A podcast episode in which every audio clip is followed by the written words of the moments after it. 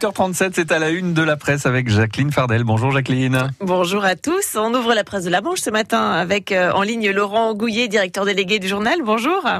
Bonjour Jacqueline. La presse de la Manche qui a suivi le, le Premier ministre au Mont-Saint-Michel hier. Oui, c'était le premier déplacement hein, d'Edouard Philippe en tant que Premier ministre dans la Manche.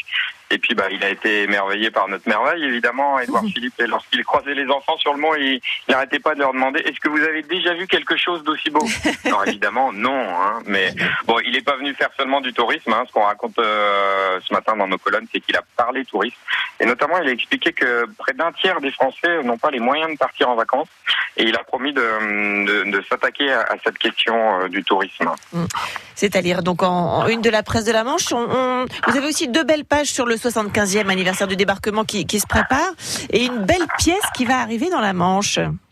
Oui, alors euh, un casque. Bon, comme on dit comme ça, euh, casque à 50 000 dollars. Là, on comprend que ce ah oui. casque, il, il, représente quelque chose quand même. Euh, il a été acheté par le musée de Saint-Côme-du-Mont et c'est le casque qu'avait le général Ridgway qui, qui commandait la 82e Airborne lorsqu'il a sauté sur Sainte-Mère.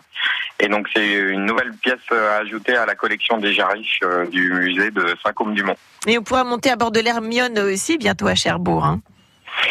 Alors ça c'est un peu plus tôt, euh, ce sera en mai, du 4 au 8 mai, hein, la réplique de, de, la frégate de la Fayette sera là, euh, sera à Cherbourg et c'est aussi dans le cadre des festivités du 75e. Donc je vous annonce Jacqueline que ces deux pages d'aujourd'hui sur le 75e sont sans doute pas les dernières c'est ça, que on nous allons faire cette année.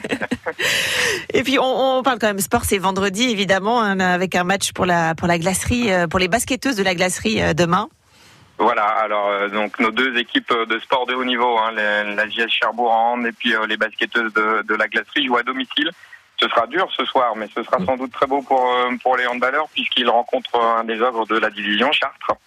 Donc match difficile et puis peut-être un match plus à la portée des, des glacériennes. Elles viennent de remporter deux victoires euh, après un début de saison plus que difficile. Elles rencontrent l'INSAP demain à la glacerie euh, pour tenter la passe de 3 avec une interview à lire de Daline Dumont, la, la meneuse glacérienne.